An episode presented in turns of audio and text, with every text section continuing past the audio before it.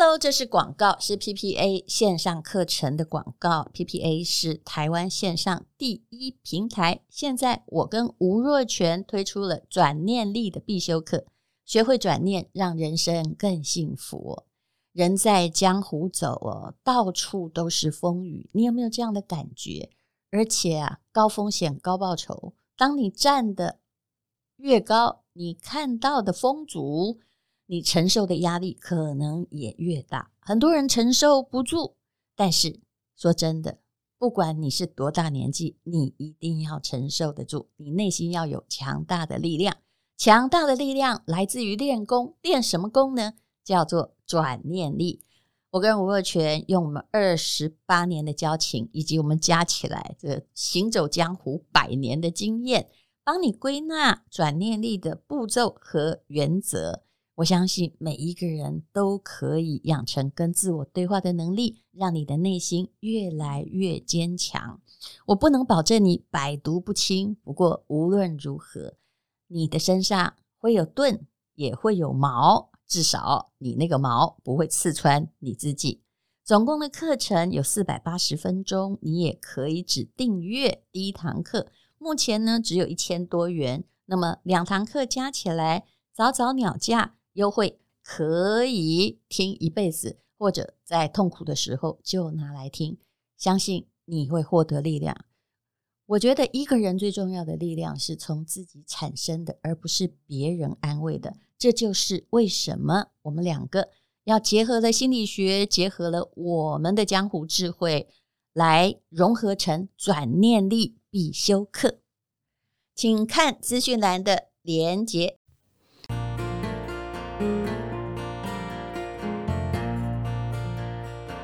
今天是美好的一天。欢迎收听人生实用商学院。我最近看了一本很好的书，要跟大家介绍一下。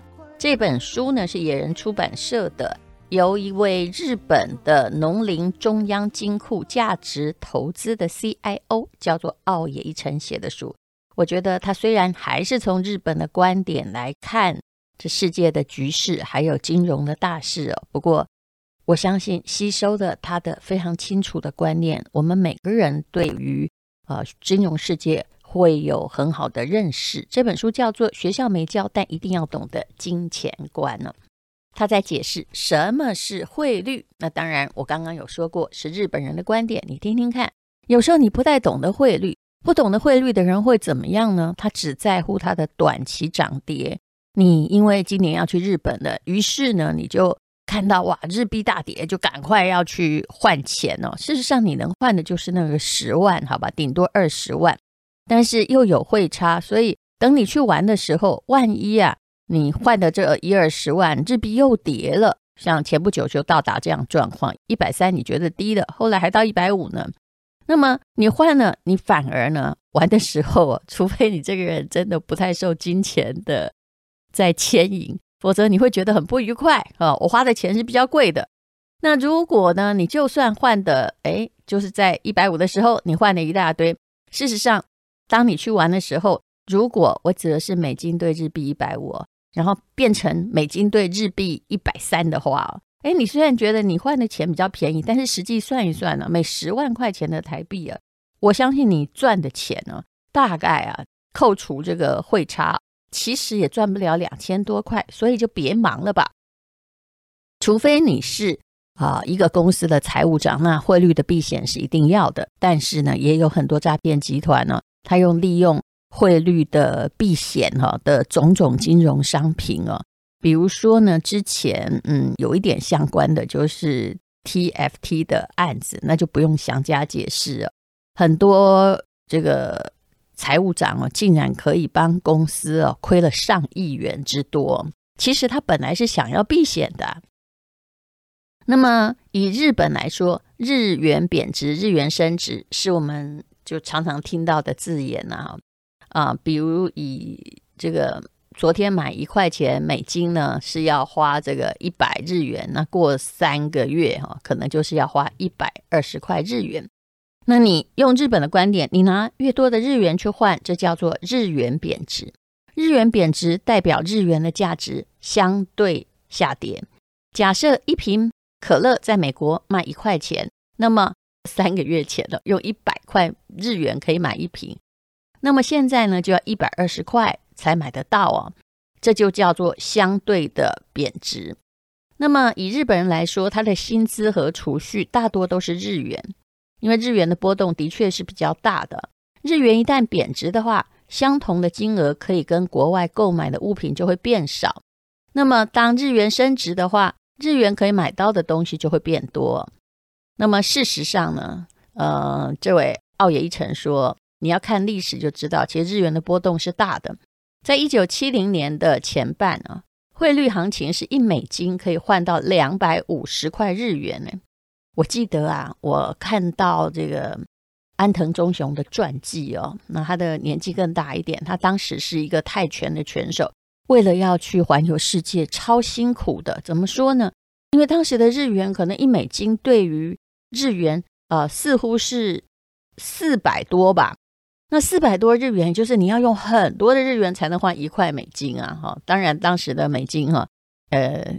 跟现在比起来哦，价值也是挺高的，因为所有的货币都在贬值，只是有的贬得多，有的贬得少。到了呃，我说的是购买力的贬值。那么到了一九八零的年代，只有过十年了哈。那么日元升值为一美金兑一二零日元，也就是本来要换一块美金，要用两百五十块，可是呢，到一九八零年，呃，你只要用一百二十块去换一美元，所以呢。会注意到短期汇率波动的，就是会想要去占这个便宜的，想的人都还蛮短视近利。做什么呢？所以一九八零年代，日本人觉得自己很有钱，冲向巴黎或纽约去抢购名牌的商品哦。那么前几年在遵循安倍经济学而发布的日元贬值策略下，亚洲各国的外国人也涌入了日本爆买商品哦。那所以呢，呃，当时也制造了好像这个观光的荣景，到处都是人。有一次我坐着车子经过了新宿的街头，哇，这简直是一个巨大联合国。明明没有开演唱会，可是群众哈却是如潮水一般，也不知道深夜里大家在那里干什么。那么我们来谈一谈货币之间的交换比率又是怎么决定的呢？啊？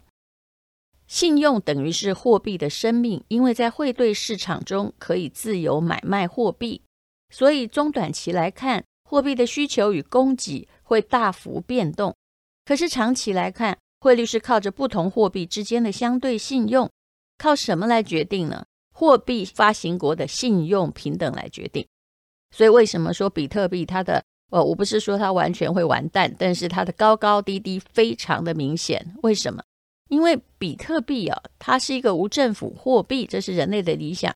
可是背后并没有一个货币发行国的信用平等。那么举例来说，如果刚刚那句话你听得不是很懂的话啊，也就是说，像日元对美元汇率这种信用平等高的国家之间的换汇比率，不会出现日元持续升值或贬值到超出一定水准的状况。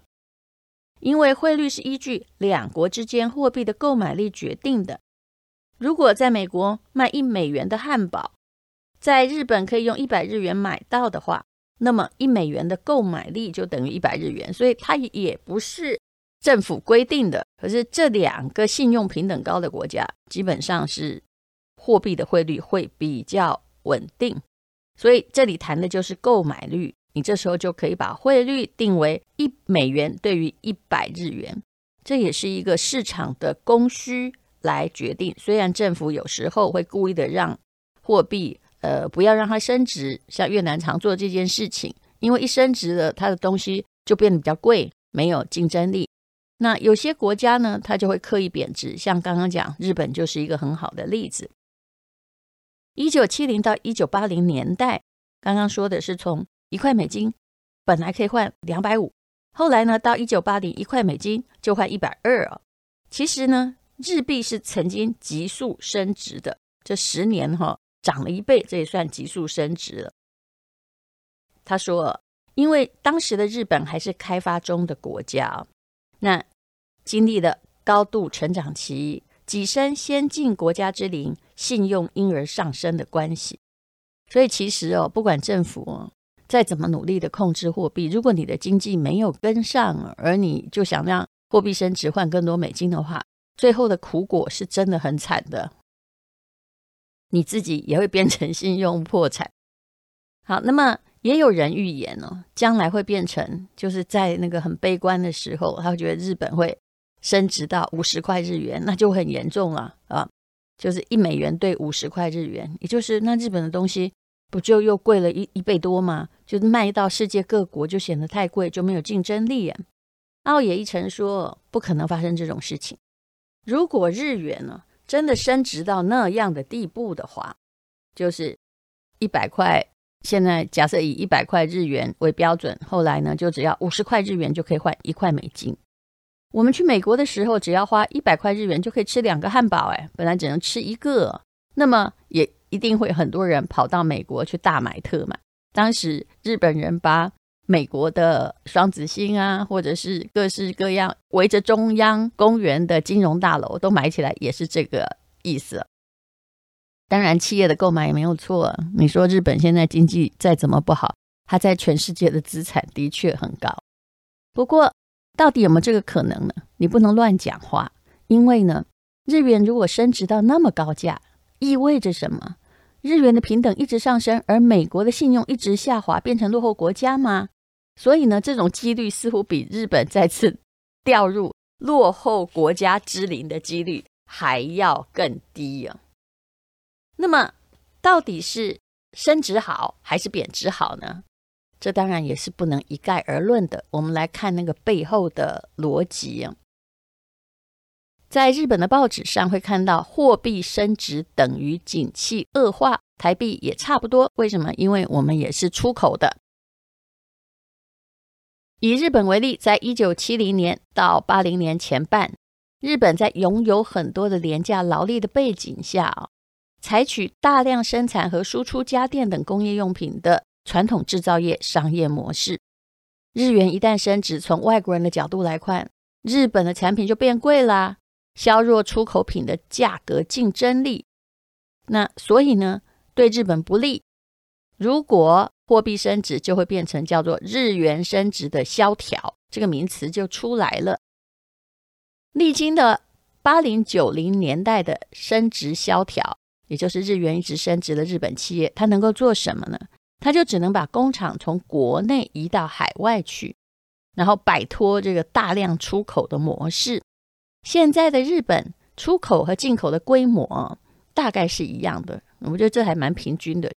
你说它是出口国也对，但是它进口的也差不多多。嗯，他说，其实日元升值或贬值对国家整体也不会有太大的影响，那对个人又如何呢？如果日元不断贬值的话，一千块的钞票可以买到的物品就越来越少。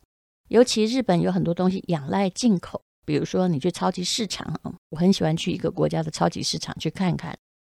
以这个啊、竹笋来说，好了，不用牛肉来说，你会觉得和牛本来就贵嘛。以这个竹笋来说，如果你要买日本的竹笋的话，哈，假设那个是一千块一袋，那么同样重量的，如果你要买中国东北来的竹笋。啊，我假设有的话，大概是只要三百块一袋，价格差这么多。那如果日元不断贬值啊，也就是安倍经济学所看到的状况，就是他故意要制造一种通膨嘛。那果然呢，哈、但他没有制造的很成功。但日元贬值，以理论上来说，进口的物价就会变得很贵，变成进口通膨。那奥野一成说，如果我们只是傻傻的看着扩大的世界经济停滞的日本景气的发生呢，日本人会变成相对贫困。最令人担心的是，日元可能因为日本的信用平等下降走向贬值。所以日元的贬值哦，任何货币的贬值背后最可怕的原因叫做信用平等下降。那么如果日元贬值，国外的观光客就会进日本来大撒钱。是很好吗？啊，但是呢，那这样子就是谁在捡便宜？其实就是外国人啊，对不对？虚有其表的经济成长，再怎么都无法维持长期。所以呢，你应该要学习正确的汇率的知识啊，你要了解一件事情，最可怕叫做这个国家信用平等没有了，而金钱啊，它的发行的货币失去了信用，那就是最恐怖的状况。好，那我们今天讲的是汇率，相信大家已经理解了。当一直听到说，哎，现在日元在贬值的时候，你真的要马上进去抢吗？嗯，任何贬值升值都是一个呃相当短期的现象，但是如果背后是那个国家的经济完蛋的话，那就是一个相当长期的现象，最后也可能搞到民不聊生。看看辛巴威吧，它这个国家的货币信用平等下降。主要啊，原因当然很多。之前我们说过，也就是因为主歧视者哈、完全没有货币或经济学的概念呢、他高兴印多少就印多少。哎，传说之前缅甸的军方也是印多少就印多少，所以民间就会有恐慌。于是他的货币呢，哎，你印多少，你想要买相当的军火或者是什么东西，对不对？事实上，你能买到的也变少，因为你自己制造了更大的问题。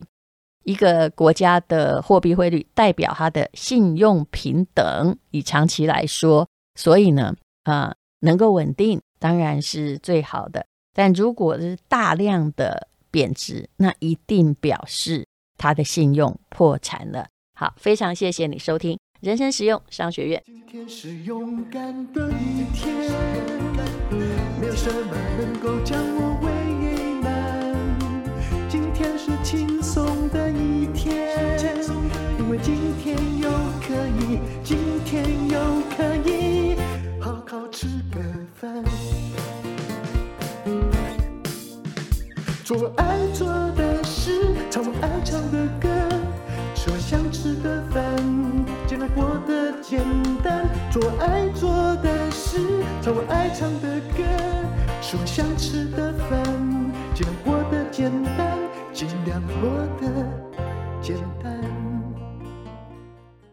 这是广告。嗨，大家好，我是条通最出名的超塑料妈妈桑，在四月一号到五号会在林森北路一零七巷九号，也就是我们店举办一连串的活动。四月一号跟四月二号，我们会有三场的活动。第一场活动在下午四点半的时候，会有青云艺廊的馆长李宜洲来教各位现代艺术品的投资。第二场呢，会由 Sienna 来教妈妈桑学到的说话术。第三场在晚上的六点半。会有淡如姐的日本房地产投资，也许会再加码越南的哦。那四月三号的时候呢，我们还会邀请林树老师、温迪老师来到现场。四月五号的时候，会有朱思倩导演来谈怪咖纪录片的讲座。那这几天每一天都有不同的话题，每一天都有不同的好礼。那因为本店我们座位有限，是走完全预约制的。详细的活动的情节呢，请在节目下方点选连结进去看。如果呢要打电话来预约的话，请在晚上八点到凌晨三点打零二二五六三三零五七零二二五六三三零五七到我们店里来预约，或者是四月一号以前有机会到我们店来坐坐，也可以跟我现场做预约哦。那因为我们只有三十个座位，都记得做预约哦。节目下方会有连结，那我们条通见喽，拜拜。